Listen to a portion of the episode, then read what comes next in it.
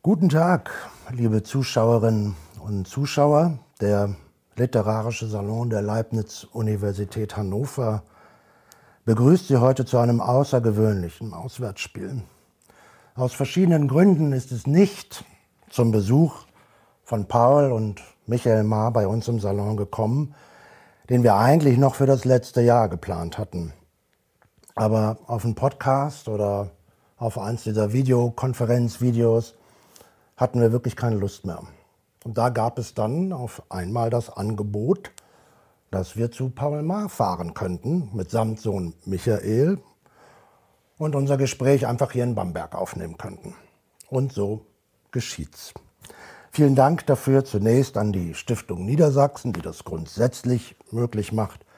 Normalerweise heißen wir unsere Gäste willkommen. Das wäre in diesem Fall äußerst fehl am Platze. Stattdessen sage ich, lieber Paul Ma, lieber Michael Ma, ich freue mich sehr, dass Sie uns willkommen geheißen und sich die Zeit genommen haben. Und insbesondere Ihnen, lieber Paul Ma, möchte ich herzlich danken dafür, dass Sie uns die Tür zu Ihrer wirklich tollen Wohnung geöffnet haben. Vielen Dank. Bitte. Außergewöhnlich ist diese Veranstaltung hier auch, weil wir, soweit ich mich erinnern kann, in knapp 30 Jahren Salongeschichte noch kein einziges Mal Vater und Sohn zusammen als Gäste hatten. Als Gastgeber äh, schon mal gar nicht. Aber übrigens, äh, ihr Schwager, lieber Palmer, Michael Ballhaus, der war schon mal bei uns. Michas Onkel also. War ein toller, toller Abend. War das. Sowohl mit Vater als auch mit Sohn Mar kann man das Lesen lernen. Bei Paul Mar, der Kinder- und Jugendbuchinstitution, nach der Schulen, Grundschulen benannt werden, ist das vielleicht etwas buchstäblicher. Auch zu sehen, immerhin dürften die Sams-Bücher oder auch Bücher wie Lippels Traum zu den ersten echten Lektüren von unzähligen Kindern gehören. Bücher, mit denen unzählige Kinder groß und größer geworden sind und bis heute groß werden. Mit Michael Ma wiederum lässt sich das Lesen von großen Autorinnen und Autoren der Weltliteratur lernen. Ein Wunder, er hat ja auch, sagt der Spiegel zu Recht, Zitat, ein wunderbares Talent, den Autoren, die er liebt, auf die Schliche zu kommen. Michael Maar, Philologe, Publizist, Kritiker, Essayist, hat einen Roman geschrieben, Die Betrogenen, von 2012. Aber sein Schwerpunkt liegt im Schreiben über Literatur und über Literaten und Literatinnen. Nabokov, Thomas Mann oder Marcel Proust dürften dabei ziemlich weit vorne liegen. Unlängst hat er nun ein Buch vorgelegt, das sich mit Fug und Recht als sein Opus Magnum bezeichnen lässt. Sein vorläufiges zumindest, wer weiß, was da noch kommt. Es ist ein Buch über den Stil in der deutschsprachigen Literatur und irgendwie ist es zugleich auch eine Geschichte der deutschsprachigen Literatur, zumindest so der letzten 200 Jahre. Das Buch heißt Die Schlange im Wolfspelz, das Geheimnis großer Literatur. Auch Paul Maar hat vor kurzem ein neues Buch veröffentlicht. Es ist, wenn man so will, auch ein Kinderbuch, weil es die Kindheit und die Jugend des Verfassers selbst schildert, überwiegend zumindest. Wie alles kam, heißt es. Roman meiner Kindheit. Es ist ein Buch voller Erinnerungen und Geschichten darüber, was eine Kindheit schwer und leicht machen kann ein Buch über Väter, Mütter, Opas, Omas, falsche und echte Freunde. Und über die Ehefrau, die er mit 18 Jahren kennen und lieben gelernt hat und die er heute pflegt, mitzupflegen, hilft hier in dieser Wohnung. Nele Maar, Teil einer Familie, die so viel mit Erinnerungen und Geschichten arbeitet hat Alzheimer, den großen Räuber von Erinnerungen und Geschichten. Dazu später aber noch mehr. Wir sprechen heute also über Erinnerungen, aber auch über Stil, über Literatur und Jugendbücher, über Märchen. Über jedes einzelne der neuen Marbücher könnte und müsste man mindestens drei bis 30 Stunden sprechen. Ich habe aber nur eine Stunde, um über beide zu sprechen. Zumal beide Bücher auf den ersten Blick zumindest gar nicht so viel miteinander zu tun haben, auf den zweiten vielleicht. Vielleicht finden wir ein paar Schnittmengen. Aber ich habe mir vor allem vorgenommen, mit Ihnen beiden zu sprechen und erst in zweiter Linie über Ihre beiden Bücher. Und damit die Leute, vor allem die beiden, die da vor mir jetzt auf dem Sofa sitzen, nicht immer irritiert gucken, wer denn jetzt gemeint ist, wenn ich von Herrn Maar spreche, habe ich vorgeschlagen und die beiden haben zugestimmt, dass ich zwar sieze, aber die Vornamen benutze, damit sich jeder auch korrekt angesprochen fühlen darf. Nun endlich, danke für Ihre Aufmerksamkeit, äh, nun endlich fange ich äh, mit einer äußerst einfachen, schweren Frage an Sie beide an, können zugleich oder nacheinander antworten. Ähm, was unterscheidet eigentlich Kinderliteratur von Literatur? Ich sehe da eigentlich keinen prinzipiellen Unterschied. Wenn ein Kinderbuch gut geschrieben ist, einen guten Stil hat, dann empfinde ich es auch als Literatur. Ich denke gerade an Christine Nöstlinger, die sich auch mal darüber geäußert hat und sagt, sie kann eigentlich nicht einsehen, warum man Kinderliteratur als Literatur zweiter Klasse bezeichnet und auch glaubt, äh, weil es Kinderliteratur ist, alles ändern zu dürfen.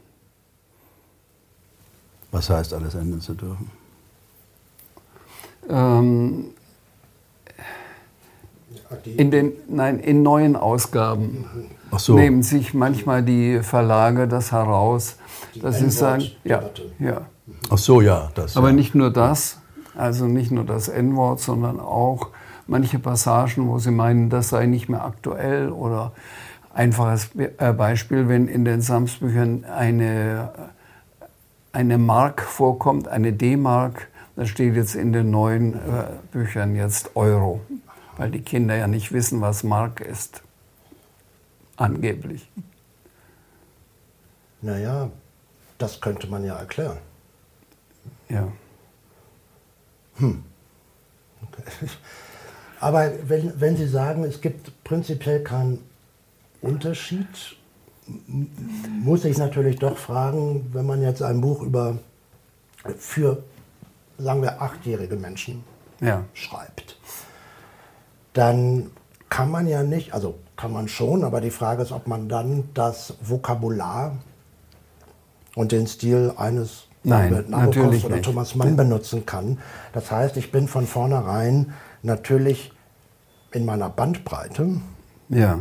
und in meiner Variabilität mit den Optionen, die ich habe, bestimmte literarische Sachen zu tun, von vornherein doch eingeschränkt, eingeschränkt. sein müssen. Genau. Das weiß ich, aber man versucht trotzdem, ähm, ich sage so, ich versuche immer meine Texte, wenn ich sie geschrieben habe, wenn ich eine Seite zu Ende geschrieben habe, laut zu lesen.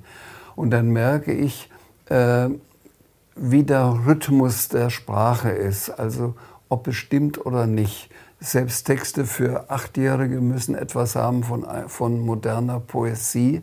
Äh, der Rhythmus, die Hebungen und Senkungen müssen stimmen. Und dann kann man auch den Achtjährigen ein Gefühl für Sprache und für die Schönheit der Sprache vermitteln. Ja, dass die Möglichkeiten beschränkt sind, macht die Sache nicht unbedingt leichter, vermute ich. Ja. Das ist ja so eine Art von Begrenzung, ja. die man sich auferlegt. Ich stimme dem Paul zu, dass es eigentlich keinen prinzipiellen Unterschied gibt. Ich ärgere mich, oder noch genauer gesagt, es erbost mich seit Jahrzehnten, dass in der Deutschen Akademie für Sprache und Dichtung in Darmstadt meines Wissens bislang kein einziger Kinderbuchautor oder keine Autorin sitzt. Hat sich vielleicht geändert in den letzten zwei Jahren. es hängt ein bisschen damit zusammen, dass die Herrschaften dann halt doch meistens schon so 60, 70 plus sind und die Erfahrung, die eigenen Kinder sozusagen großgezogen zu haben, durch Literatur vermissen und die können ja. sich es gar nicht vorstellen. Es existiert nicht. Das ist eine groß erscheinende Ungerechtigkeit. Das versuche ich den Herrschaften schon lange klarzumachen. Vielleicht ändert sich es auch irgendwann mal wieder. Es gibt einen ganz kleinen Unterschied dennoch, würde ich sagen. Ja, sicher. In der Kinderliteratur überwiegt dann doch das Stoffliche sehr stark. Es gibt, ich habe geliebt als Kind äh, Jim Knopf und Lukas der Lokomotivführer. Ich habe das meinen Kindern vorgelesen, ich habe das selbst als Kind gelesen. Ich habe die herrlichsten Erinnerungen daran. Ich halte das für, für, für wirklich große Literatur. Ich habe es dann aber irgendwann vor ein paar Jahren mal wieder beim Vorlesen dachte, stilistisch, der ist nicht gut lektoriert worden. Das ist, da hätte man bei jedem dritten Satz, würde man da noch was machen. Es ändert nur nichts. Der Charme, der Reichtum der Fantasie und der Figuren ist natürlich so groß, dass, es, also dass man da als Zielkritiker eigentlich die Waffen streckt und sagt, gut, das ist jetzt vollkommen gleichgültig. Hingegen, wenn wir jetzt Kafka lesen, da ist eben alles Stil. Da ist das Stoffliche also vollkommen uninteressant. Da irrt jemand durch, durch das, also will zum Schloss gehen, kommt nicht hin und es geht dann 400 Seiten, also 300 Seiten so, aber da ist es halt die Sprache, die es nur macht. Also die Gewichtung von Form und Inhalt ist dann, ist dann also ist eine bisschen andere. Aber natürlich, wenn wir jetzt an einen unserer, an einen unserer gemeinsamen Lieblingsautoren, nämlich Mark Twain, denken, da ist natürlich da ist es natürlich in vollkommener Harmonie. Also da ist die Geschichte an sich schon mal großartig und wie es erzählt wird in dieser lakonischen, witzigen Art, ist natürlich ebenfalls Weltliteratur. Ist Tom Sawyer Kinderliteratur? Vielleicht noch mehr Kinderliteratur als Huckleberry Finn. Huckleberry Finn halte ich für anspruchsvoller und äh, auch ein Buch, was Erwachsene lesen sollten. Aber nehmen wir zum Beispiel Andersens Märchen. Ist ja. das Kinderliteratur? Nee, ist es nicht. Auf Märchen kann man, die Frage hätte ich dann auch Sorry. gestellt, wie, nee, nee, nee, um Gottes Willen, das ist immer, immer raus mit, ja. den, mit den Einfällen. Ähm, wo, Sie das, wo Sie das eben sagten, Paul, mit dem, äh, auch ein gutes Buch für Erwachsene, ist Kinderliteratur dann gut, also in dem Sinne, dass es Kinderliteratur vielleicht, also das Etikett transzendiert, wenn es Erwachsene und Kinder gleichermaßen anspricht? Ist das ein Kriterium für gute Kinderliteratur oder kann gute Kinderliteratur auch dann Exzellenz sein, auch wenn sie nur von Kindern gelesen wird? Mm, das ist eine schwierige Frage. Also äh, ich freue mich natürlich immer, wenn Erwachsene sagen, äh, sie hätten keine Schwierigkeit, ihren Kindern vorzulesen, weil sie äh, meine Bücher und die Sprache lieben und bei manchen anderen Büchern quasi Zähne knirschen, weil die Kinder das so gerne haben, dann eine Geschichte äh, zum Besten geben. Also ich höre das ganz, ganz oft. Immer wo ich bin, fragen natürlich alle, sind Sie der Sohn von? Ich sage ja, ich bin der Sohn von. Und dann fallen sie mir meistens um den Arm, wenn es ältere Buchhändlerinnen sind und, und erzählen dann Side-Effects erwünschter oder unerwünschter Art. Und dann, und dann erzählen sie alle stolz mit großen feuchten Augen, wie sie es geliebt haben, ihren Kindern oder was weiß ich, zum Teil schon Enkeln vorzulesen und so weiter. Also, also diesen Satz habe ich schon hunderte Mal gehört, ja, dass sie es geliebt haben, es vorzulesen. Es hat sie also keine Überwindung gekostet, ja. diese, diese Buchhändlerin ja. oder was immer sie sind. Ich glaube, es ist nicht einfach für ihn, der Sohn von Paul Marz zu sein. Na, wenn er immer wieder Menschen trifft, die das sagen, ach, ihr Vater hat das sonst geschrieben. Ja, äh, allerdings gibt es eine gute Nachricht, auch das wollte ich ganz ans Ende tun, aber das passt jetzt so gut, ähm, dass äh, Ihr neues Buch, die, die Schlange im Wolfspelz, sich, ich sag's mal vorsichtig, unerwartet gut verkauft hat für ein, für ein Buch, das ein dickes Buch ist. Mhm. Das ein auch nicht ganz billiges Buch. Kein ja. ganz billiges Buch ist und das auch kein ganz anspruchsloses Buch ist. Ähm, und wir sind jetzt bei 40, knapp 40, irgendwas zwischen 30 oder 40. Nein, nein, nein, so viel auch wieder nicht. Ja, wie, wie viel haben wir? Ich weiß es nicht genau. Also 30, glaube ich, waren es mal. Wir sind in der achten Auflage. Jedenfalls ist es sehr, sehr viel mehr, als irgendeiner sich auch nur hätte erträumen können. Ja. Also ich sowieso nicht und im Verlag auch schon, auch schon gar nicht. Also es ist sehr, sehr überraschend, ja. Hat es aber verdient.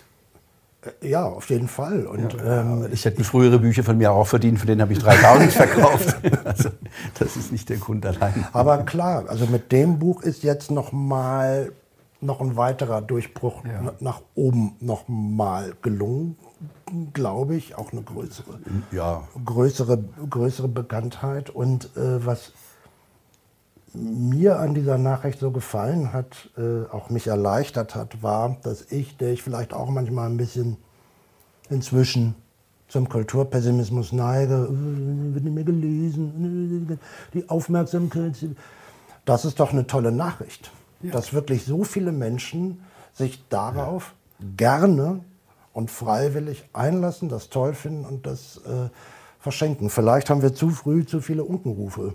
Mhm ausgestoßen. Ja, aber trotz des Themas, das Buch liest sich ungeheuer leicht und flüssig und vor allen Dingen hat es sehr viel Humor, finde ich.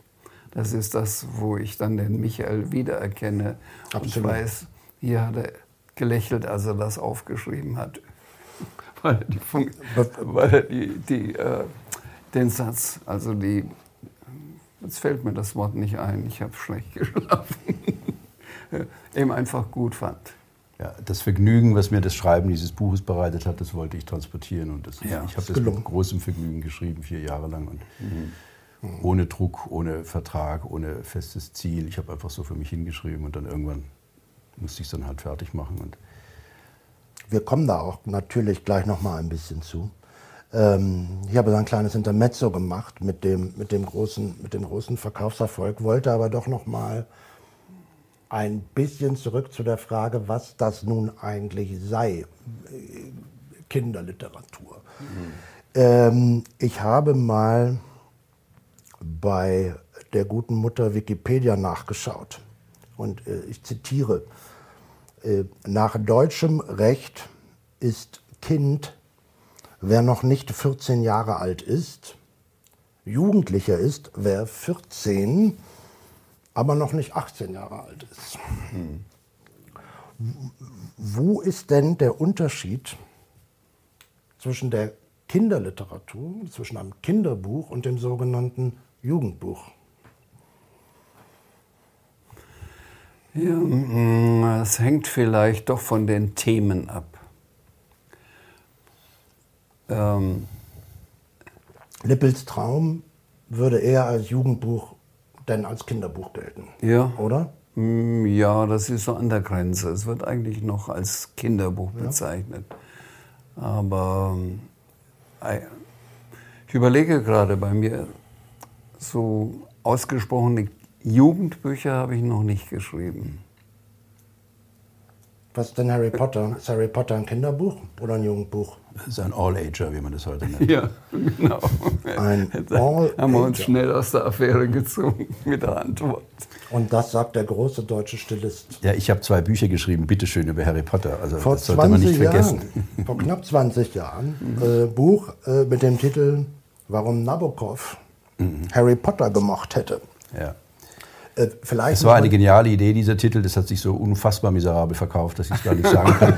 Weil die Nabokov-Fans dachten, äh, bitteschön Harry Potter und die Harry Potter-Fans dachten, bitteschön Nabokov. Also ich habe das, mit, hab das mit beiden verdorben durch diesen Titel. Ja. Insofern. Nun muss man, also für, für diejenigen, die mit äh, Wladimir Nabokov nicht so vertraut sind, muss man vielleicht dazu sagen, dass es sich, das kann man glaube ich hier sagen, bei Nabokov um einen der größten Stilisten der englischen Sprache überhaupt handelt. Das darf man, glaube ich, sagen. Offenbar der russischen auch, was wir nicht überprüfen können. was ich nicht überprüfen kann und ja. wir auch nicht. Mhm. Aber wenn das so ist, äh, dann sagen Sie mal, warum, warum hätte der denn Harry Potter gemacht? Das war eine reine Behauptung von mir. er hätte, sagen wir mal so, man kann, so wie wir hier Schnittmengen zwischen zwei Büchern finden, kann man auch da Schnittmengen finden. Nabokov war ein, war ein Verehrer des Details. Und davon strotzt ja, davon strotzt der Harry Potter und, und, er mochte auch ambivalente Charaktere, auch die gibt es genügend. So. Also man kann so ein bisschen, in Wirklichkeit hätte er es gehasst, um die ganze Wahrheit zu sagen. Ähm, ja, es war halt ein Titel. Aber Sie würden beide sagen, Harry, kenn, Paul, haben, haben Sie Harry Potter gelesen? Ja, zum Teil. Zum Teil habe ich es auch auf CD gehört. Und Kinderbuch, Jugendbuch oder eins dieser Bücher, wo diese Kategorien Ja. keinen rechten Sinn mehr machen? So ist es. Ja, ja, genau, es macht eigentlich, aber die Idee war ja, dass es, dass es, dass es von Band zu Band äh, wächst das Publikum mit. Also Ja. äh, den ersten Ja. kann man vielleicht mit, ich weiß nicht, Das acht, erste- neun oder so Das erste lesen. ist Kinderbuch, ja. Und dann geht es aber, und den siebten, den würde ich also, den würde ich meiner zehnjährigen Tochter, hätte ich, hätte ich nicht gerne zugemutet, wobei das geht auch immer, das wird auch immer früher und so weiter, aber das war ja diese komische Mein Idee. neunjähriges Das- Patenkind hat gerade äh, jubelnd den ersten Band gelesen. Ja, den ersten, ja. Das der ist auch, erste, der ist auch genau. sehr Aber das ist ja dieses. Witz, ne, der ja, das, ja, erste. genau. Und es wird dann immer düster und dunkler und komplizierter. Aber ähm, das war die Idee, dass eben der Held jedes Jahr Ja. ungefähr oder alle Das hat bei dem Jahre. Film ja auch ganz gut hingehauen, fand ich. Das war schon interessant, diese Filme auch zu sehen. Ja, ja. dann irgendwann die vom Kind, ja. da sind wir, von, vom, Ja. vom Kind bis zum Jugendlichen. Ja, ja, und hoch- da die ja immer mindestens ein Jahr Abstand hat Ja. zwischen den einzelnen Filmen, waren auch die Darsteller wiederum ein Jahr älter geworden und sind mit der Geschichte gewachsen. Ganz genau. Und genau daran sieht man aber eben auch, dass es wirklich das Thematische ist, was es dann vom Kinder zum Ja. Jugendbuch hoch, weil in dem ersten Band war nichts von Erotik zwischen X und Y Ja. zu wissen oder so. Und, und im fünften wird es dann plötzlich wichtig, wenn, wenn die Leser, die dann Ja. schon jugendlich sind, sich Ja. genau für dieses Thema interessieren. Das Ja. hat die, vom ersten Band hat es, ähm, hat noch keinen Leser interessiert. Vielleicht noch ein Punkt jetzt zu diesem Komplex. Also man kann das ja auch mal andersrum aufzäumen. Ähm, 14-Jährigen ist es ja nicht verboten, äh, Thomas Mann zu lesen. Ja? Und nur weil ein 14-Jähriger dann Thomas Mann oder von mir aus auch Nabokov liest, heißt das ja nicht, dass Thomas Mann oder Wladimir Nabokov äh, Kinder- oder Jugendliteratur äh, produziert hätten. Ähm, oder so ein Buch wie Alice im Wunderland. Ja, ist ein Kinderbuch. Eigentlich ist Kindern gewidmet. äh, So. Und enthält Paradoxien, die relativ schlaue, relativ erwachsene Menschen nicht begreifen. Oder nicht, nicht ohne weiteres. Jedenfalls. Also ich frage mich, ich hantiere immer noch so ein bisschen mit den Kriterien rum, versuche Advocatus Diaboli zu spielen, aber am Ende kann man es vielleicht doch mit Oscar Wilde halten. Sie hatten es ganz am Anfang erwähnt. Ein Buch ist gut geschrieben oder schlecht geschrieben. Und äh, das ist alles, sagt, sagt Wilde. Aber vielleicht gibt es ja keinen, Qualit keinen, keinen qualitativen im Sinne von besser oder schlechter Unterschied. Aber was mich schon interessieren würde, ob die Stilkriterien, die Sie, Michael, in Ihrem, in Ihrem Buch ausbreiten, vorschlagen, ob die dann auch, wenn der Unterschied eigentlich ein fiktiver ist oder zumindest ein willkürlicher, ob dann dieselben Stilkriterien, Spiel- und, und Stilregeln für die große Literatur auch für die Kinderliteratur gelten. Wenn Sie meine Bücher von Anfang an lesen, dann werden Sie merken, dass der Einfluss von Michael immer stärker wird. Doch. Von se- Von seiner Sprache. Also ich lese natürlich mit großem Interesse seine Bücher, seine Essays. Äh, Was er mir zum Beispiel abgeschminkt hat, sind die Adjektive. Ich gebe ihm auch meine Manuskripte oft zu lesen.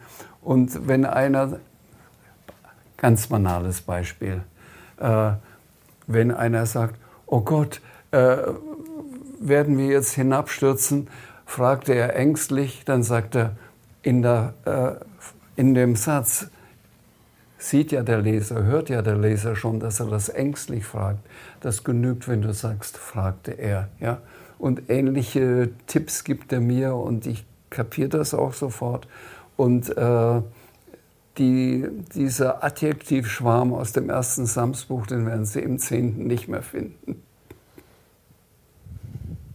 Ja, schön, wenn es so ist. Also, es ist vor allem eine, es ist vor allem eine, eine, eine stilistische Unsitte jetzt bei vielen, jetzt nicht nur bei meinem Vater, dass man immer glaubt, wenn man Dialoge schreibt, man müsste vermeiden, sagte er, sagte sie, sagte er, sagte sie, sondern man muss dann immer ein schönes, originelleres Verb einfügen. Das wurde einer gewissen Schülergeneration mal eingebläut. Ja. Wird es vielleicht sogar noch heute, aber äh, also das ist nun eines meiner Lieblings, eine meiner Lieblingsstilsünden. Und da finden wir bei Doderer, da finden wir einen, Dialog, den ich auch zitiere in meinem Buch, da kommt, das ist eben, das sind sechs Zeilen und dann sagt immer sie und dann die andere und dann wieder sie und das heißt jedes Mal sagte sie, sagte ja. sie, sagte sie, sagte sie, sagte sie, sagte sie, sechsmal hintereinander und so muss ja. es sein. Dazu muss man stehen. Dazu kann ich erzählen, dass ich oft Briefe von Schülern kriege, wo ich genau merke, das hat ihnen die Lehrerin diktiert.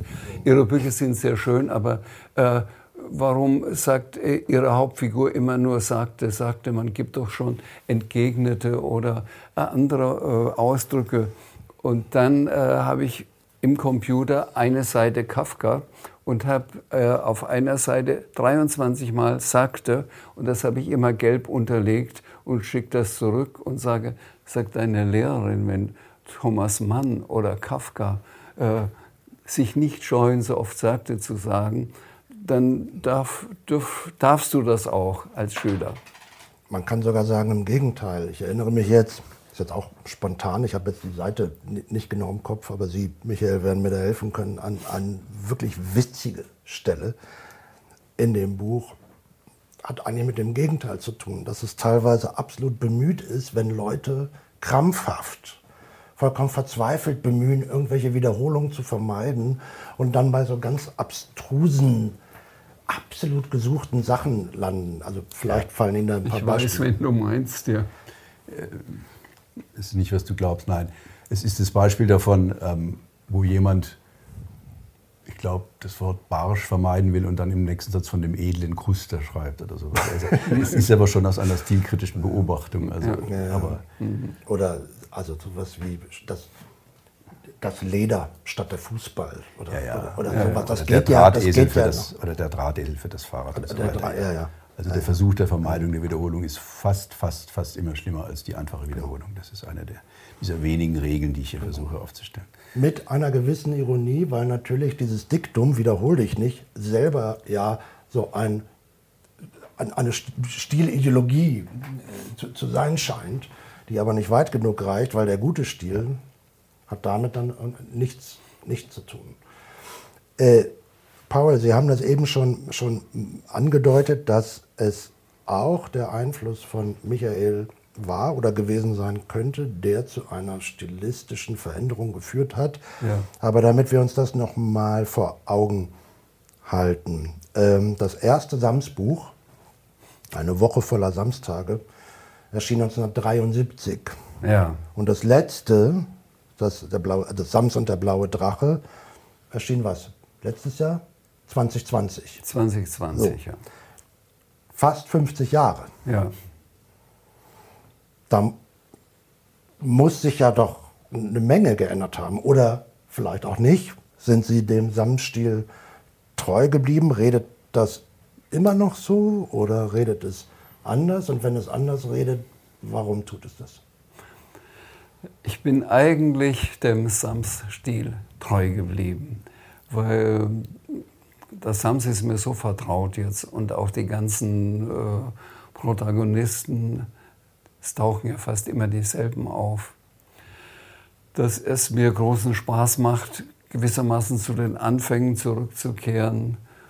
Und äh, nicht umsonst spielt das letzte Samsbuch äh, bewusst in, in, einer, ja, in einer Zeit, wo Herr Taschenbier noch bei seiner Vermieterin wohnte. Also während eigentlich äh, von Samsbuch zu Samsbuch Herr Taschenbier älter wurde, dann Großvater wurde, eine Enkelin hatte und es machte mir Spaß, einfach wieder zurückzukehren zu den Anfängen. Ja, und ich meine, er kann sich gar nicht so sehr verändern, weil das hier Figuren sind mit der sogenannten Figurensprache und ja. die ist ja festgelegt von Anfang an. Da gibt es vielleicht kleine Variationen, aber die Schüttelreihe vom Sams, die sind, also ich meine, die müssen sich durchziehen. Das, das ist ja doch eine Art von Serie und, die Figurensprache ist ja irgendwie dann doch festgelegt. Ja. Oder der Herr Mohn oder der Herr Taschenbier oder so. Mit ihren jeweiligen Marotten und Manierismen und Ticks und Eigentümlichkeiten und charmanten Schlenkern. Aber es klingt so, als hätten Sie, Paul, nie irgendwas vermisst oder hatten Sie mal, wenn ich das Sams doch nur anders reden lassen könnte. Immerhin habe ich mich ja Nein, 50 eigentlich Jahre lang weiterentwickelt, Nein, aber nein. ich bin in dieser Rollenprosa jetzt gefangen. Das, Nee. So lesen sich die Diesen Bücher. Eindruck hatte ich nicht, sondern ich bin immer wieder hier. Ich, hab, ich habe zwar nach jedem äh, neuen Samsband gesagt, das ist jetzt der letzte, aber irgendwie hat es mich Das dann ist, so doch... wie, das ist eben so, wie du in deinem neuen Manuskript schreibst, wie, wie, mit, dem, wie mit dem Rauchen abgewöhnen. Ich habe schon 17 Mal geschafft, warum sollte ich nicht auch noch ein achtes Mal schaffen? Oder das sagt doch eine Ja. Figur aus deinem neuen Manuskript, wenn ich mich richtig erinnere. Mhm. Aber ich glaube, wenn ich das sagen darf, mein Vater liebt es gar nicht so sehr, wenn man ihn immer so festnagelt auf das. Ja. Wenn ich jetzt zum Beispiel ein Buch, ein Lieblingsbuch, ein Lieblingsbuch von mir nennen darf, in einem tiefen, dunklen Wald, und das ist stilistisch so, dass ich sage, ja, also bitteschön, das ist, da sehe ich nun wirklich überhaupt keinen Unterschied zu irgendeiner großen sonstigen Literatur. Ich weiß nicht, wann es ist erschienen, auch schon 20 Jahre her mindestens oder noch länger sogar. Aber egal, ist nur ein Beispiel, was mir in Erinnerung ist. Das ist so im Märchenton gehalten und sowas. Das ist auch so, also was ganz, das steht ganz alleine für sich da. Da gibt es keinen Vorläufer und keinen Nachläufer und so. Aber also, Vielleicht kommen wir auch noch mindestens en passant zu Lippels Traum, was ja auch was ganz anderes ist ja. als das Sams. Und da, Das ein stimmt. Buch, das mir auch sehr gut, sehr gut gefallen hat. Auch hier sind wir wieder bei Märchen. Scheherazade wird sogar erwähnt. Hier sind wir irgendwie bei den ähm, orientalischen Märchen und für diejenigen, die es noch nicht kennen, will ich jetzt nicht so viel verraten, aber die Art und Weise, wie sich dort die Realität, die sogenannte, mit der sogenannten Fiktion vermischt, ist durchaus interessant. Klar, einfach, aber sehr interessant und sehr elegant gemacht. Eben auch auf eine Weise, wo man sagt, ja, natürlich verstehe ich das relativ schnell als einigermaßen versierter Leser, aber ich fühle mich in keinster Weise unterfordert und lese das jetzt nicht als Jugendbuch, sondern weil es mir Spaß macht. Aber gab es da nicht ein anderes literarisches Vorbild dafür sogar? Diderot oder irgend sowas? Für. Lippels Traum? Ja, die Idee, dass sich Traum und Wirklichkeit allmählich ineinander ver verschieben. Ich hab Unendliche was, Geschichte. Pascal. Pascal war Pascal es. hat- Pascal. Ach so, ja, das mit dem Pascal Motto. Ja, ja. Ach so, das Motto war noch von Das- Pascal. Ich dachte, ja. die Erzählstruktur sei auch nee, schon irgendwo die als nicht. Idee. Nein. Na, gut. Ja. Die Zuschauerinnen und Zuschauer können sich das Motto von Blaise Pascal, wo er über die Ja, Träume ich spricht, selber googeln. aus- Ich versuche das aus dem Gedächtnis zu kramen. Das geht ungefähr so, wenn ein König jede Nacht träumen würde, er sei ein Handwerker und ein Handwerker er sei ein König. Aber die Konklusion fällt mir nicht ein. Dann könnte man den Unterschied nicht mehr Dann könnte man den. Unterschied ist, nicht mehr ist feststellen. Ja. Also eigentlich ist das so eine Erkenntnis, philosophische, so, so ein Rätselwort. Ja. Wenn du immer, jede Nacht Jede Nacht, träumst, ja. also eine Alternativwelt konsekutiv und konsequent aufbaust, Mhm. Wird es dir irgendwann schwerfallen, den Unterschied zwischen der sogenannten echten und der nicht echten Welt. Das geht ja auch dem Lippel so, dass er nachdenkt und sagt, irgendetwas war vor drei Wochen, jetzt weiß ich gar nicht mehr. Habe ich das echt erlebt oder habe ich das geträumt? Es war auch immer eins meiner Lieblingsbücher, nebenbei bemerkt. Ja.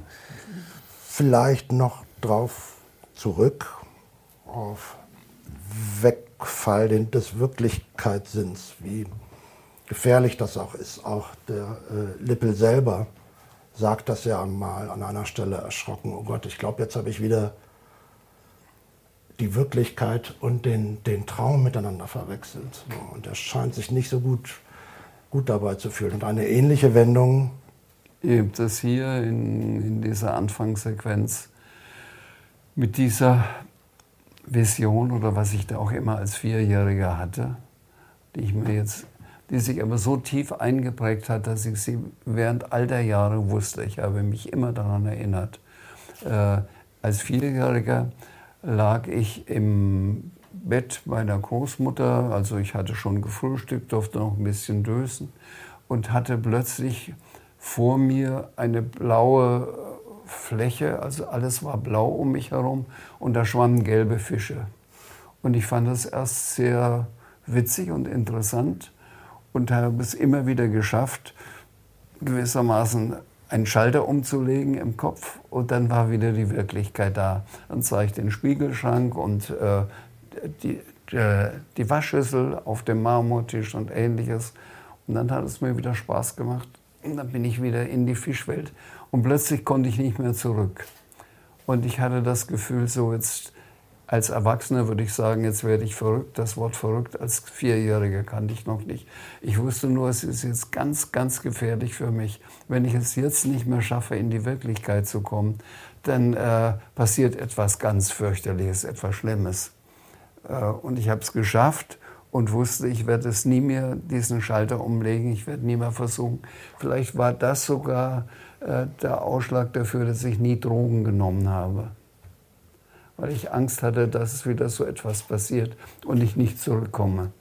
Und darf ich das auflösen? Es waren ja wahrscheinlich.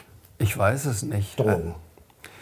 Ja, ich habe hinterher. Das Mutterkorn. Ja, ich habe hinterher bei Perutz habe ich gelesen, äh, äh, ist es Maria Schnee? Ja. ja Maria Schnee. Ich habe gegoogelt. Nein, Maria Schnee ist es von Henscheid.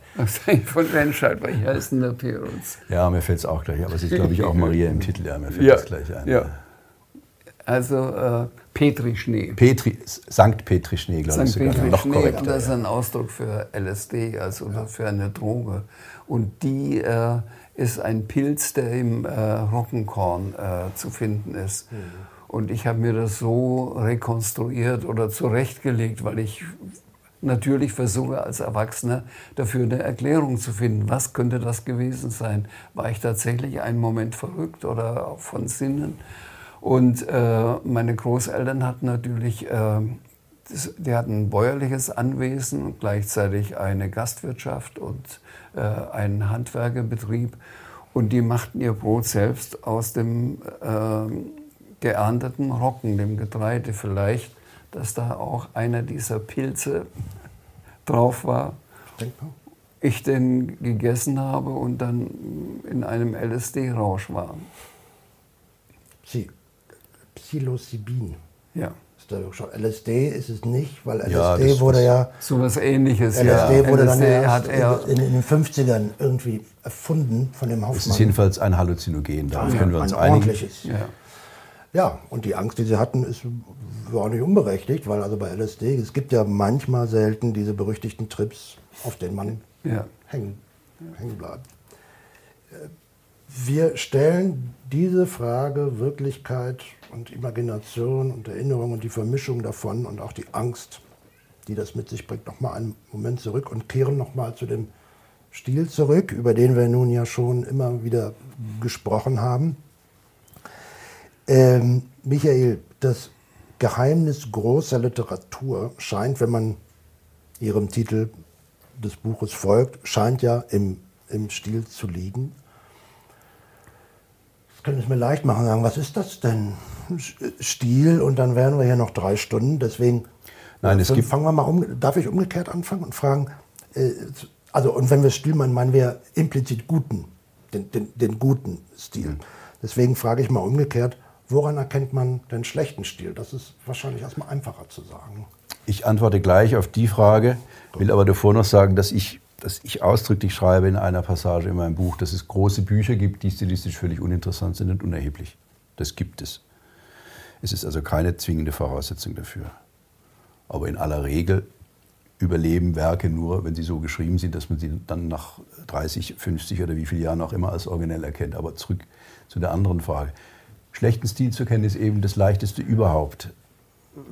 Man sieht, wenn eine Metapher schief ist, man sieht, wenn was abgenutzt ist, man sieht, wenn ein Klischee benutzt wird und so weiter. Es ist eben deshalb nicht sehr schwierig, schlechten Stil zu definieren. Man kann mit dem Finger drauf deuten und sagen, bitteschön, das habe ich schon 5000 Mal gehört, das muss ich jetzt nicht nochmal, denkt dir doch mal was Neues aus oder ein schiefes Bild.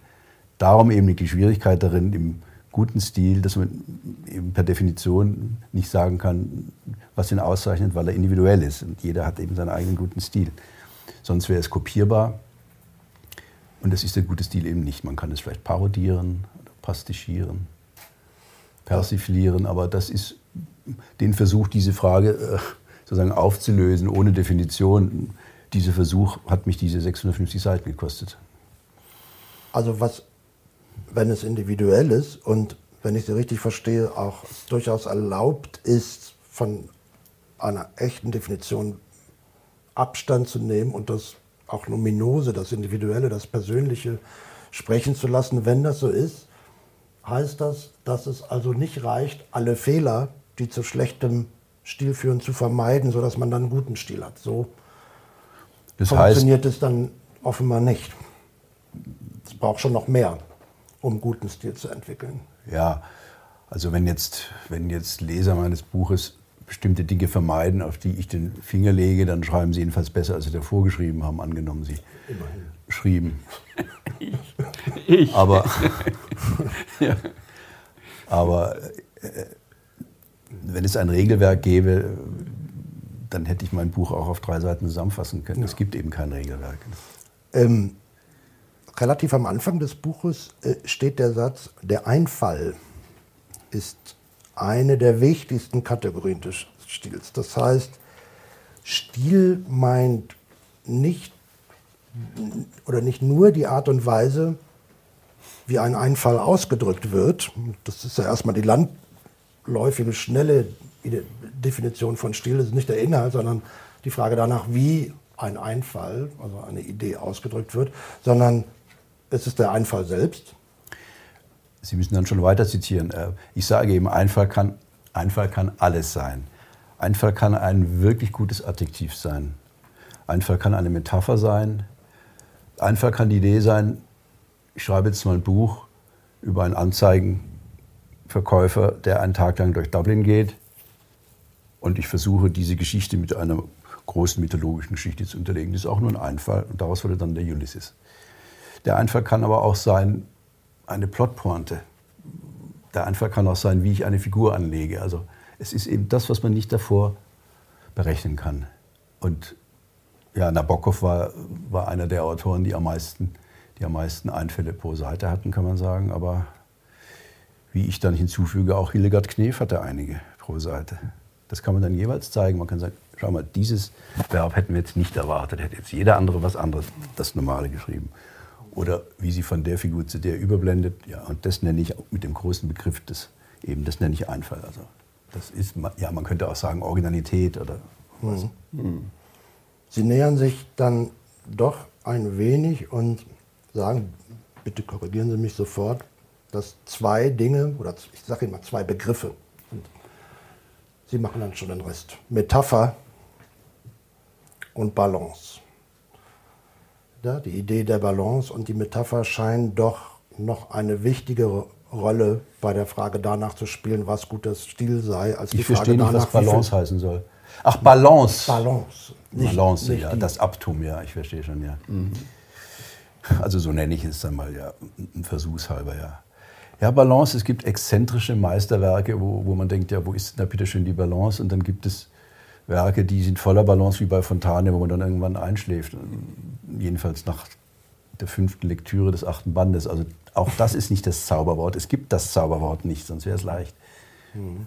Und in jedem einzelnen Fall, und deshalb ist es eben individuell, deshalb musste ich dann dieses Buch auch, das heißt musste, deshalb macht es mir dann auch Vergnügen, dieses Buch dann mit immer mehr Porträts zu füllen, sodass ich am Schluss eine Art von Galerie von 50 Autorinnen und Autoren hatte, um an einzelnen ausgewählten Textpassagen dann gewissermaßen forensisch zu zeigen, was genau macht dieses partikulare, individuelle, was nur von ihm oder ihr kommen konnte, aus. Das kann man dann zeigen, aber das geht eben nur im Detail. Das geht nicht mit großen Begriffen und auch die Balance hilft uns nicht viel weiter. Kann man Stil lernen? Naja, Stil entsteht durch viel Lektüre, würde ja. ich mal sagen. Also schreiben heißt, man hat gelesen. Ich, es gibt auch Kafka, von dem man es nicht unbedingt glaubt, hat natürlich sehr viel gelesen. Der hatte sehr schnell seinen eigenen Personalstil. Es ist egal, wo man Kafka aufschlägt, ob das ein Tagebuch ist oder es ist egal. Er hat eben seinen eigenen, unverwechselbaren, unverkennbaren Stil. Insofern ist es eine der, ja, schon der größten Ausnahmen überhaupt der deutschsprachigen Literatur. Es ist schwer mit dem Lernen. Also ich meine, da könnte ich den Paul fragen, kann man lernen, Bilder zu malen, schöne? Nein, man braucht das Talent, man, mhm. man braucht das Ingenium, aber dann kann man sich natürlich verfeinern und verbessern und man hat Lehrer, von denen man sich was abguckt und so weiter. Es ist, das ist so ein Mischprozess. Mhm.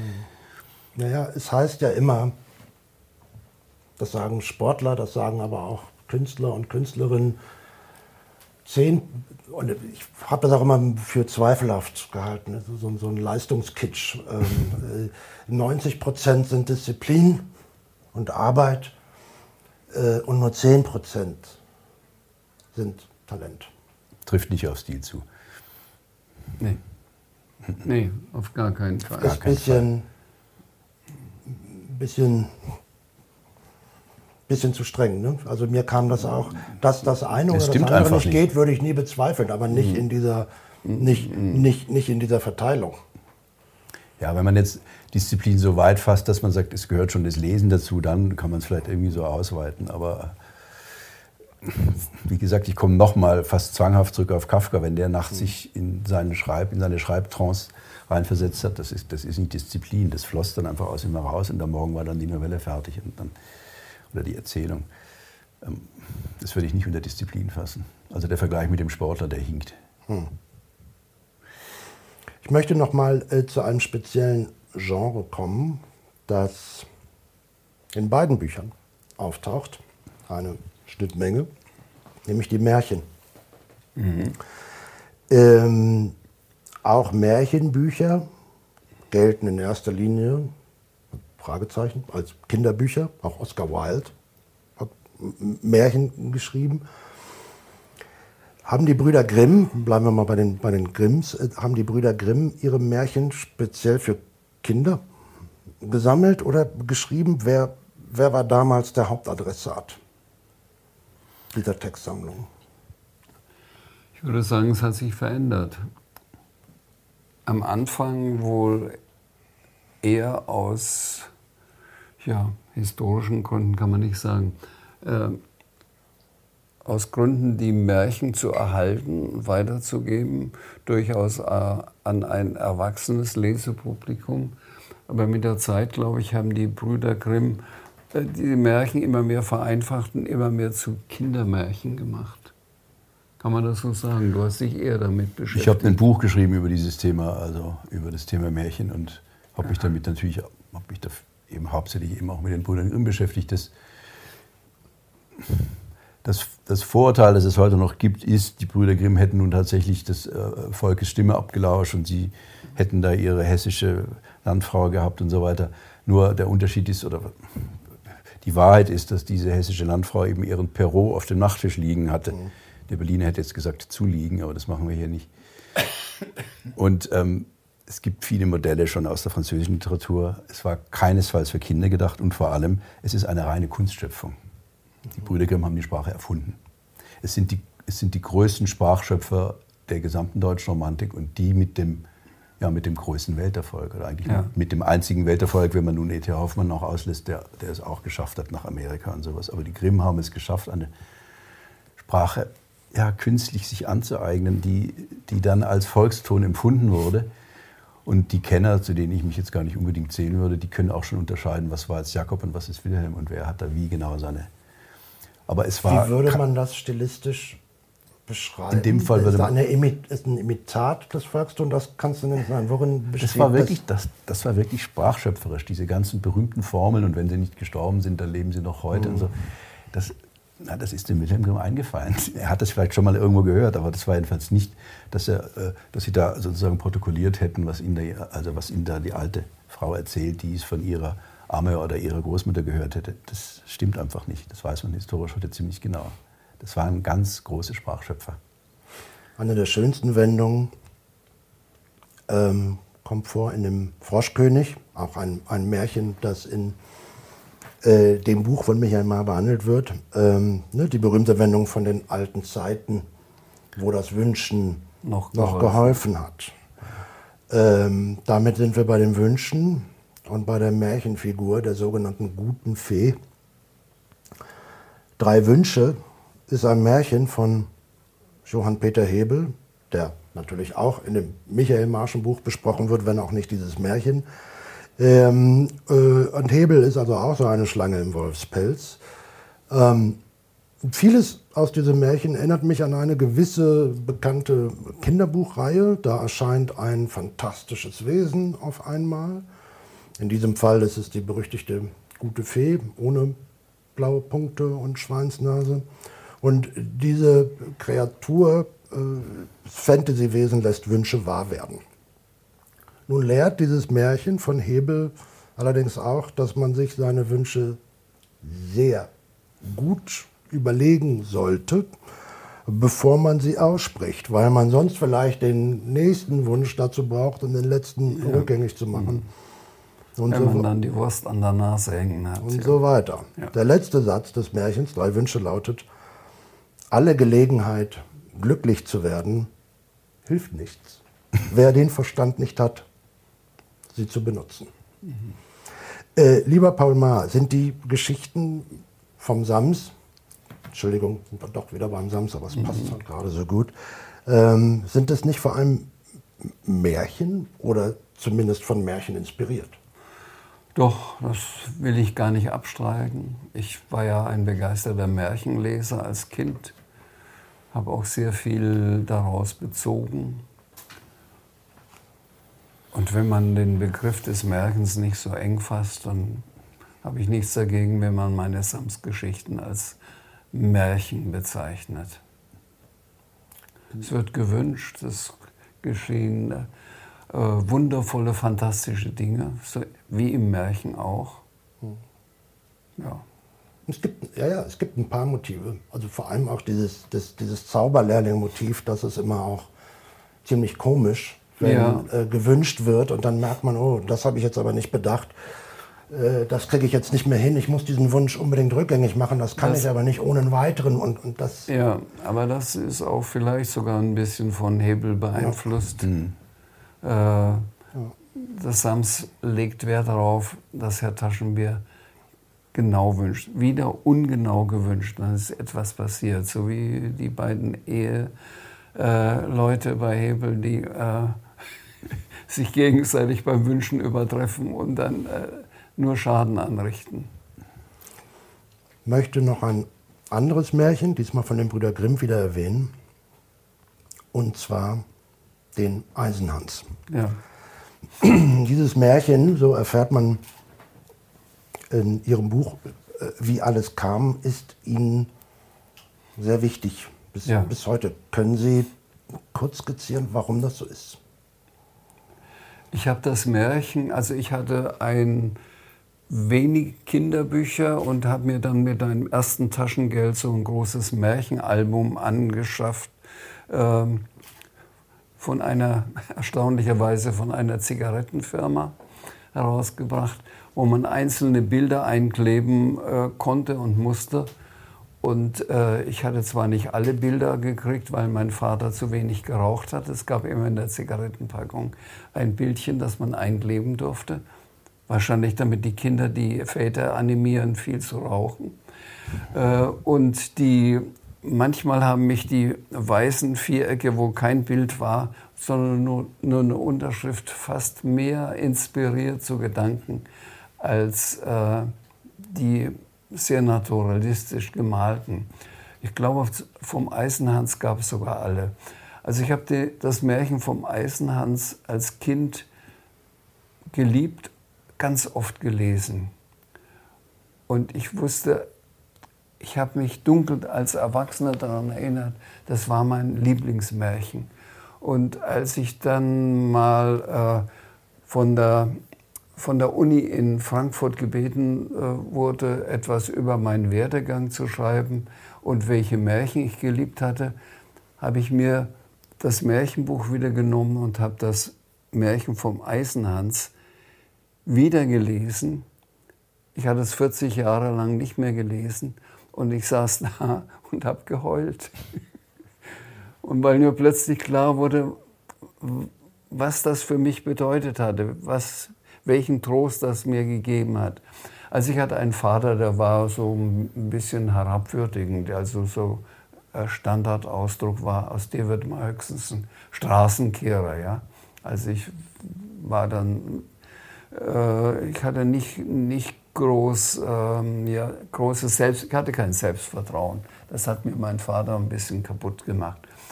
Und als ich das Märchen wieder gelesen habe, habe ich gemerkt, welchen Trost es mir gibt dieser Königssohn, in dem ich mich äh, gefunden habe, dieser Prinz, der soll einen äh, Brunnen hüten, der goldenes Wasser hat. Er schafft das nicht, sein Haar fällt hinein. Jetzt hat er goldene Haare, er erschrickt, setzt sich ein Hütchen auf, wird vom Eisenhans weggeschickt, äh, geht in die Welt und äh, es, es hat fast das gleiche Schicksal wie ich. Er soll in der Küche helfen als Küchenjunge. Man schmeißt ihn raus, sagt, du kannst doch nichts. Schau mal, dass du woanders hinkommst. Dann ist er ein Gärtnerjunge. Da funktioniert er auch nicht richtig. Und dann heißt es, und dann war es plötzlich sehr warm und er war im Garten und nahm sein Hütchen ab. Und da schaut dann die Königstochter aus dem Fenster und ruft, der hat ja goldene Haare. Und da wusste ich, was mir äh, dieses Märchen gegeben hat. Ich wusste als Kind, wartet nur, irgend, ihr sagt jetzt, ich bin Straßenkehrer, wartet nur, irgendwann nehme ich als Erwachsener mein Hütchen ab und alle sagen, ah, der hat ja goldene Haare. Das war ein Symbol dafür. Er kann vielleicht mehr, er kann doch was, er wird was. Also von daher war es für mich ein Trost, der Glaube daran, aus mir wird irgendetwas. Irgendwann zeige ich euch, ich habe goldene Haare. Sie haben eben die nicht so angenehmen Seiten Ihres Vaters äußerst zurückhaltend mhm. geschildert. Äh, in dem Buch ist davon noch mehr zu lesen. Also es gab schon auch Gewalt, äh, vielleicht keine lebensgefährliche, aber schon äh, das Warten unten im Keller, bis der Vater kommt und man dann mit dem mit dem Riemen geschlagen wurde. Und es gibt ja eigentlich, es gibt ja eigentlich zwei Väter, die sie haben. Ja. Der vor dem Krieg ja. und der nach dem Krieg. Ja. Und dann gab es noch einen dritten Vater, der äh, in der Nachschau sich entpuppt hat.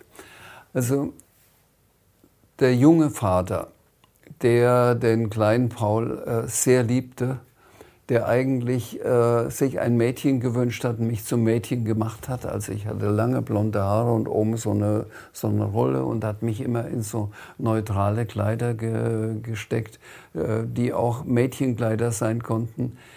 Der mochte mich sehr und da hatten wir ein enges Verhältnis. Dann wurde er eingezogen zur Marine, war also Soldat, war lange weg, war im Krieg, hatte dort wohl schlimme Erlebnisse. Es gibt andeutungsweise ich kann es nicht, nicht äh, behaupten und nicht aussprechen, aber manchmal denke ich, er musste teilnehmen an, einem, an einer Exekution eines Kameraden, weil er so oft von Verrätern gesprochen hat und äh, besonders abends, wenn er beim Wein saß, immer wieder auf so ähnliche Szenen zurückkam. Er kam jedenfalls aus dem Krieg zurück, nicht aus dem Krieg, sondern aus erst amerikanischer, dann äh, englischer und dann französischer Ge Gefangenschaft, nach vielen, vielen Jahren als völlig veränderter Mann. Er hat mich nicht wiedererkannt, ich habe ihn nicht wiedererkannt. Er, hätte wahrscheinlich im, er hatte im Kopf so diesen kleinen blonden Paul und ich war nun fast ein Teenager geworden mit kurzen Haaren und die waren auch nicht mehr blond, sondern waren inzwischen braun geworden. Äh, meine Stiefmutter und ich, wir hatten ein sehr enges Verhältnis. Wir äh, hatten ein gemeinsames Schlafzimmer. Äh, das Ehebett war auseinandergerückt worden, dazwischen war ein Nachtschränkchen. Und jede Nacht haben wir uns lange unterhalten. Sie hat erzählt, dass sie wieder Schwierigkeit hat mit ihrer äh, strengen, mit meiner Oma, mit ihrer strengen Mutter, die ihr nichts erlaubt hat. Und äh, ich habe ihr erzählt, was ich mit meinem Freund erlebt habe. Und jetzt kommt plötzlich dieser fremde Mann. Äh, ich frage meine Mutter, wer ist das denn? Sie sagt, das ist doch dein Papa. Gib ihm einen Kuss. Ich wollte ihm keinen Kuss geben. Und der hat nun dieses Nachtschränkchen weggenommen, das Ehebett zusammengeschoben. Jetzt war wieder äh, der Paul draußen. Ich bekam eine ehemalige Rumpelkammer als Zimmer und äh, habe das meinem Vater übel genommen. Und wenn ich, also ich versucht, das im Nachhinein zu rekonstruieren.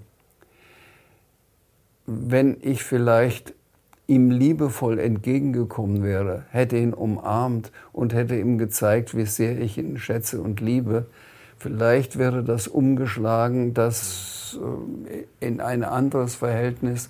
Aber so habe ich ihm gewissermaßen schon von Anfang an die Feindschaft erklärt und er hat sie angenommen.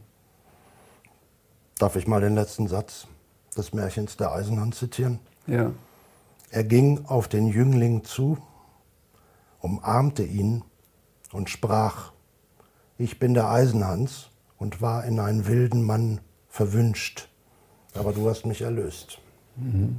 Ja, ich hätte ihn vielleicht ist, erlösen können. ähm, Ja, aber das hätte niemand von dir erwarten können. Ja, Also, man kann das vieles- natürlich als Kind von einem Kind nein, schlecht erwarten. nicht. Und aber der letzte Satz auch in Ihrem Buch, Ja. Sie machen sich Vorwürfe, ne? dass Sie ihn nicht Ja. erlöst haben. ja, vor allen Dingen, weil nach seinem Tod die Feldpostbriefe aufgetaucht sind, die ich nicht kannte, die er geschrieben hat und wo er ungeheuer liebevoll von seinem Sohn Paul äh, schreibt. Es geht sogar so weit, dass er sagt, falls ich im Krieg umkomme, bitte heirate nicht irgendeinen Mann, der dann zu meinem Sohn äh, nicht gut ist. Ich schlage vor, du könntest doch vielleicht Bruno, meinen Bruder, heiraten. Also er bietet seine Frau gewissermaßen seinem Bruder an. Es hat ein bisschen was Alttestamentaliches fast. Und äh, nur damit es dem Paul hinterher gut geht. Und das habe ich gelesen, es hat mich sehr gerührt und ich dachte, wie, warum musste das so sein? Wie hat das, ja, wie konnte das kommen, dass wir uns so weit auseinanderentwickelt haben und ich ihn äh, durch seine Schläge und durch seine Strafen eigentlich nur in ihm diesen, äh, ja, ich sag mal, bei Moritz heißt es Schreckensmann, diesen Schreckensmann gesehen habe. Also, wenn ich dazu auch was sagen darf, ich habe den Edmund nun auch bis zu seinem Tod von meiner Kindheit an kennengelernt. Und es gibt noch eine, es gibt noch eine andere Seite, die in deinem Buch ein bisschen zu kurz kommt, finde ich. Ja, das ist Rachel und Lea. Du warst das Kind der Rechten. Er liebte, nach allem, was ich höre, bis, also bis ins hohe Alter seine erste Frau, die dann Bei meiner Geburt gestorben am, ist. am Kind ist. Und das ist natürlich schon der Josef, also wenn wir jetzt schon gerade beim Alten Testament waren, ähm, das ist der Josef, hat dann schon auch eine ganz besondere, der hatte schon was ganz Besonderes. Also ich glaube, dass es dein Halbbruder, der von der zweiten Frau kam, Bernd, noch schwerer hatte als du, weil er nicht der Sohn der Rechten war. Ja. Das muss man schon auch sagen. Und Ja. er war dann auch später sehr stolz auf dich, als es dann anfing mit deiner künstlerischen Karriere. Das habe Mhm. ich auch mitbekommen. Er hat mir viel mehr erzählt als ihm oft, wenn, Ja. wir, wenn wir abends zusammensaßen beim Fernsehen, auch aus, von seinen Kriegsgeschichten und so weiter. Ich war da der jugendliche Zuhörer und ich verstand nur die Hälfte, aber das habe ich schon mitgekriegt, wie wichtig die, die verstorbene Frau und seine Mutter waren. Ja, er, er hat es nur mir nicht zeigen können. Er hat mich kein, Ja. er, ein einziges Ja, Mal gut, wurde ich von ihm gelobt. Ein einziges Mal. Dann hat er das nur den anderen Leuten gegenüber machen können. Vielleicht. Und zwar war das drüben am Schreibtisch, da war er zu Besuch hier. Da war ich also schon Kunststudent. Und ich habe eine Illustration gemacht und da gab es zwei enge schwarze Linien. Und ich bin in Gelb mit dem Pinsel rein und habe den Zwischenraum gelb ausgefüllt. Und dann sagt er, toll, kein einziges Mal über den Rand gefahren. Das ist toll. Und da, das, das, hat mir, das findet man banal, ja, aber ich habe das in dem Moment äh, so äh, ja, äh, empfunden, dass ich dachte, zum ersten Mal in meinem Leben hat mich mein Vater gelobt. Wegen zwei, wegen einem gelben Strich. Jetzt sind wir schon sehr persönlich Ja. und an dieser Stelle wage ich es auch, persönlich zu werden, weil es um ein Thema geht, das mich auch sehr beschäftigt, beschäftigt hat und auch noch beschäftigt. Ähm, ein Thema, das man schon auch auf Erinnerungen beziehen kann, auf das Erfinden von Geschichten, auf Verwandlung, auch auf Kindheit, vielleicht auch und gerade auf die Verwandlung in ein Kind. Es geht um Demenz. Meine Mutter ist drei Jahre nach Nele Maar, ihrer Frau, ihre Mutter, geboren worden. Wie Nele war meine Mutter Psychotherapeutin und wie Nele hatte sie auch Demenz. Ähm, nun ist meine Mutter letztes Jahr äh, unmittelbar vor Weihnachten gestorben. Wir hatten uns allerdings schon vorher, lange vorher, so scheibchenweise verabschiedet, weil man zumindest im letzten Jahr gar nicht mehr wusste, ob oder was sie mitbekommt. Äh, man konnte auch nicht mehr mit ihr kommunizieren, hat auch nicht mehr gesprochen und man wusste schlichtweg nicht mehr, was passiert oder ob etwas passiert. Ähm, ist jetzt noch eine Kommunikation mit äh, der Mutter oder der, der Ehefrau jetzt noch möglich? Ja. Ja. Sie spricht nicht mehr. Mhm. Sie kann nicht mehr sprechen.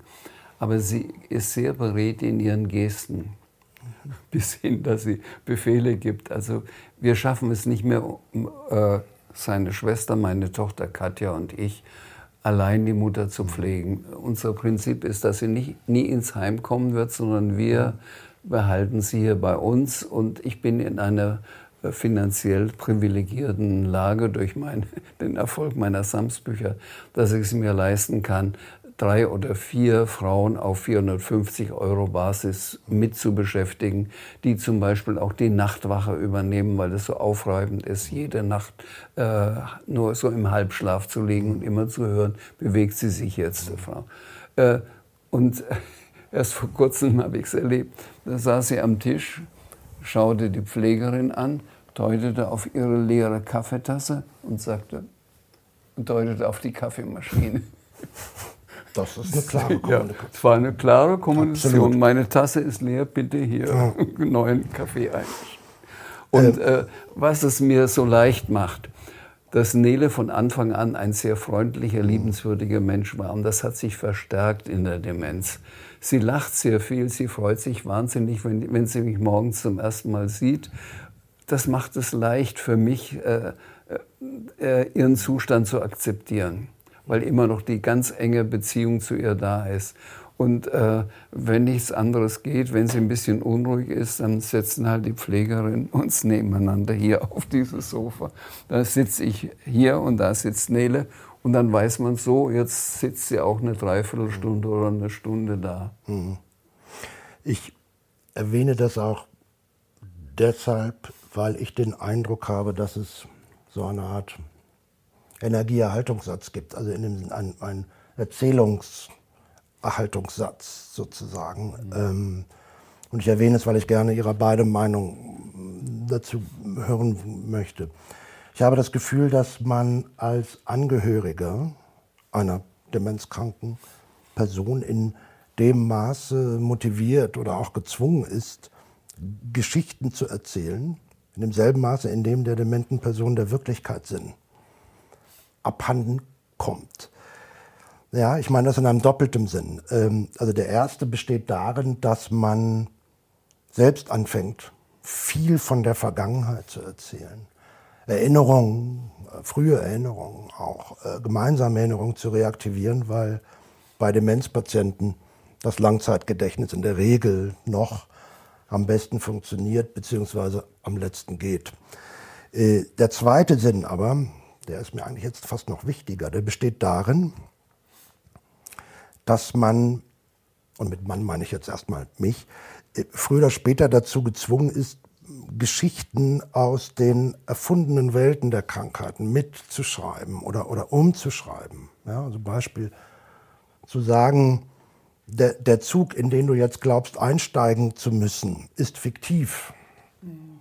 Das wird auf Dauer nicht funktionieren und, und, und demotiviert. Nur beide. Was hingegen funktioniert, meistens jedenfalls, ist zu sagen, nee, du kannst sitzen bleiben oder liegen bleiben, der Zug hat Verspätung.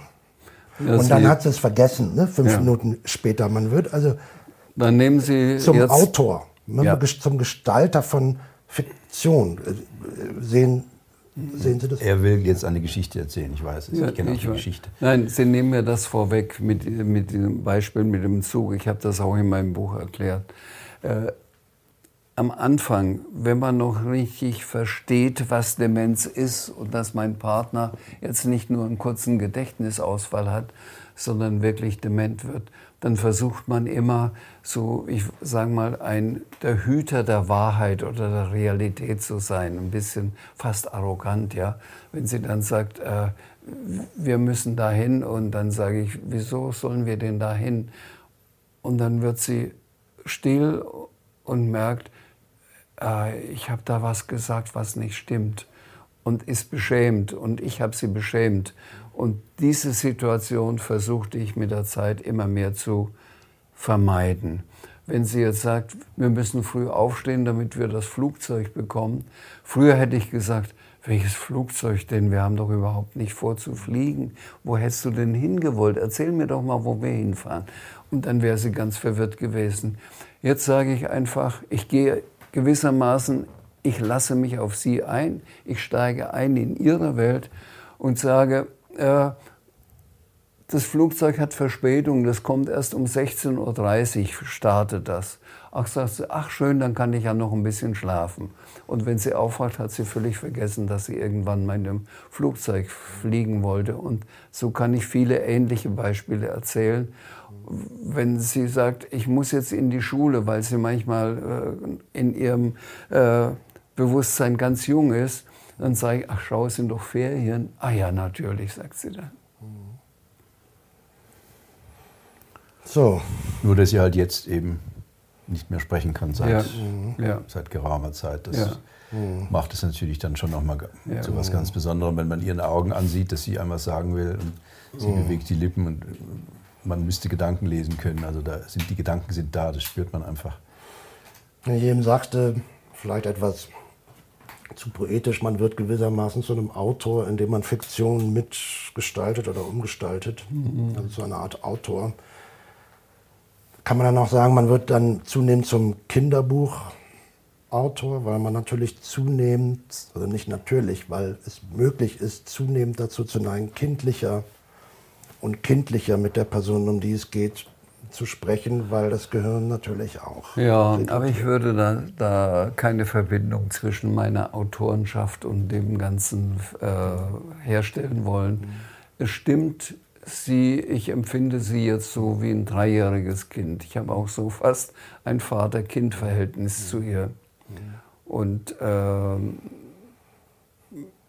aber es führt nicht etwa dazu, dass ich jetzt Geschichten für Dreijährige nein, nein, finde. Nein, nein, nein, nein, das habe ich auch nicht. Ja. Das habe ich auch nicht gemeint. Es ging ja. mir tatsächlich mehr um die Frage, ob Sie das auch so empfinden. Und so empfinde ich es auch, dass auch bei Shakespeare gibt es ja die berühmte Stelle mit den, mit den verschiedenen Altern, Altern des Menschen, dass man am Ende wieder in, den, in einen Kindheitsstatus äh, zurückkehrt. Und ja. damit wollte ich dann auch enden, wenn wir schon mit, mit Kindheiten, Kinderbüchern anfangen. Aber vielleicht nicht ganz auf so einer pessimistischen Note. Ich hatte vorhin schon Michael ihren wahnwitzigen Erfolg ein bisschen ein bisschen vorgezogen. Den hätte ich jetzt triumphal eigentlich ans Ende tun mhm. wollen. Aber ich möchte Sie fragen, ob Sie schon, weil ich ja weiß, wie wahnsinnig viel Sie, Sie lesen und dass das auch gerne mal raus muss, schon ein neues Projekt? Ich habe einen, tatsächlich, mein Agent hat mir einen Vertrag für zwei Bücher schon ausgehandelt. Das zweite Buch für, für mir. Zwei für zwei. Das zweite Buch formiert aber unter dem Titel NN. Da kann ich dann letztlich machen, was ich will. Aber es, es, es gab die Idee, ich weiß aber nicht, was ich in zwei Jahren machen will, aber es gab die Idee, dass ich jetzt, ich war in diesem Buch, in der Schlange Wolfswitz, war ich ja beschränkt auf die deutschsprachige Literatur. Mhm. Weil wenn ich dann noch die Übersetzung mit hineingebracht hätte, wäre es genau eine Nummer zu kompliziert geworden. Das ging nicht. Deshalb ist es auch nicht übersetzbar übrigens für dieses zweite NN-Buch angenommen, ich wollte schreiben. Das wäre sowas wie die 50 Bücher für die Insel oder sowas. Die wären dann eben alle aus der französischen und amerikanischen und sonst viel Literatur, also eben nicht deutschsprachig.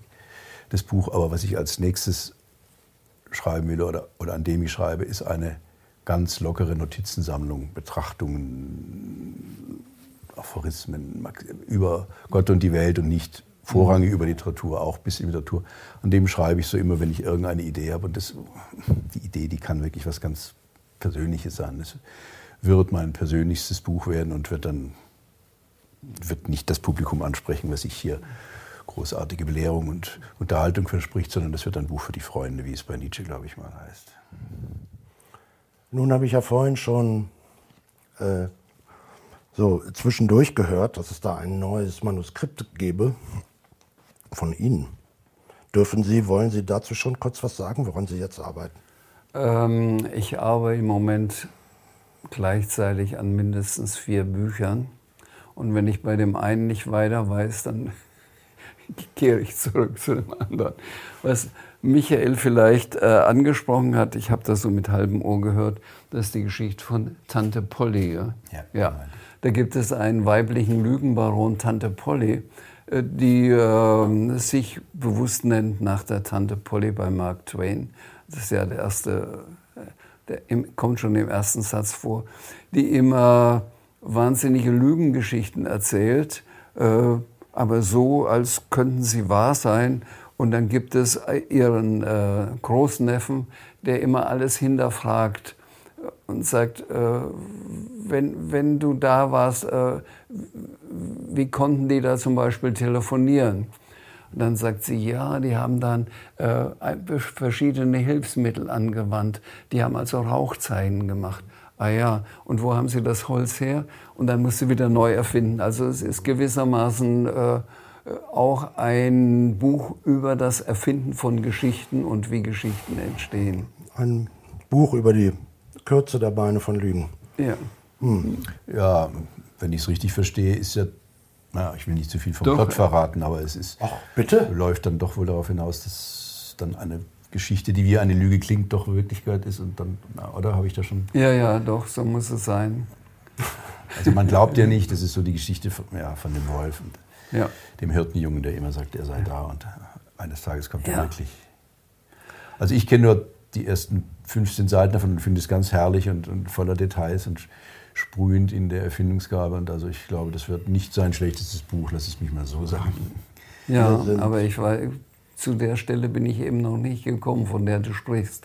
Also ja, ist, die steht ja auch am alle, Schluss. Alle Verwandten, also besonders ihr, ihr Sohn, halten sich immer die Ohren zu, wenn sie wieder eine neue Lügengeschichte erzählen. Und es muss jetzt im Plot etwas passieren, was real ist, was gefährlich ist.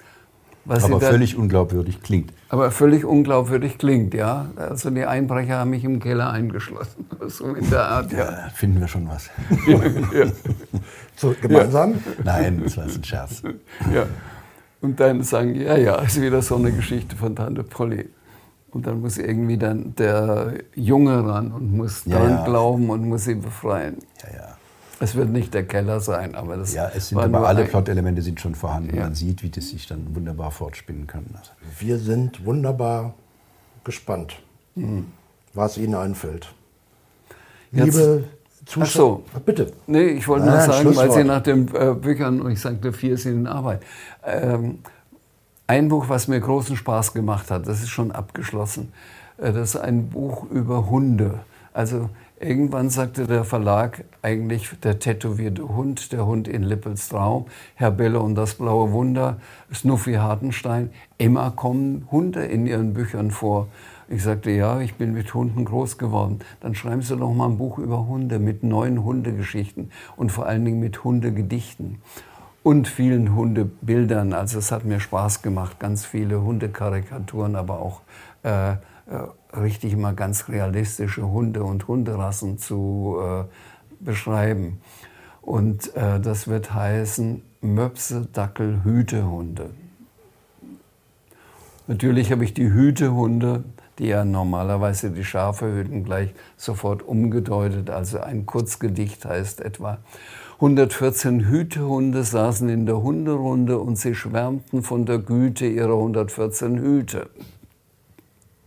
Und daneben ein, Hut, ein Hund gemalt, der einen Stapel von Hüten auf dem Kopf hat. Ein besseres Schlusswort als ein Paul-Maar-Gedicht kann man sich ja gar nicht vorstellen. Liebe Zuschauerinnen und Zuschauer, äh, liebe Abonnentinnen und Abonnenten, oder bald Abonnentinnen und Abonnenten unseres YouTube-Kanals. Das war's. Ich danke, dass Sie bis zum Ende dabei geblieben sind. Bin aber sicher, dass es Ihnen nicht besonders schwer gefallen ist nach mhm. dieser sehr, doch jetzt sehr reichlich gewordenen mhm. Stunde. Aber ich bedanke mich für Ihre Aufmerksamkeit. Klicken Sie auf Abonnieren. Aber jetzt will ich mich natürlich nochmal so herzlich, wie ich es kann, bei Ihnen beiden bedanken, dass Sie sich jetzt doch noch mehr Zeit genommen haben, als wir eigentlich haben durften und dass wir hier in dieser tollen Wohnung in dieser tollen Stadt bei ihm sein durften. Und wir bedanken uns über seine guten Fragen, Ja. die es uns leicht gemacht haben, die Antwort zu finden. Eben, vor der man nur 14 Hüte ziehen kann. Ja. Tschüss. Tschüss.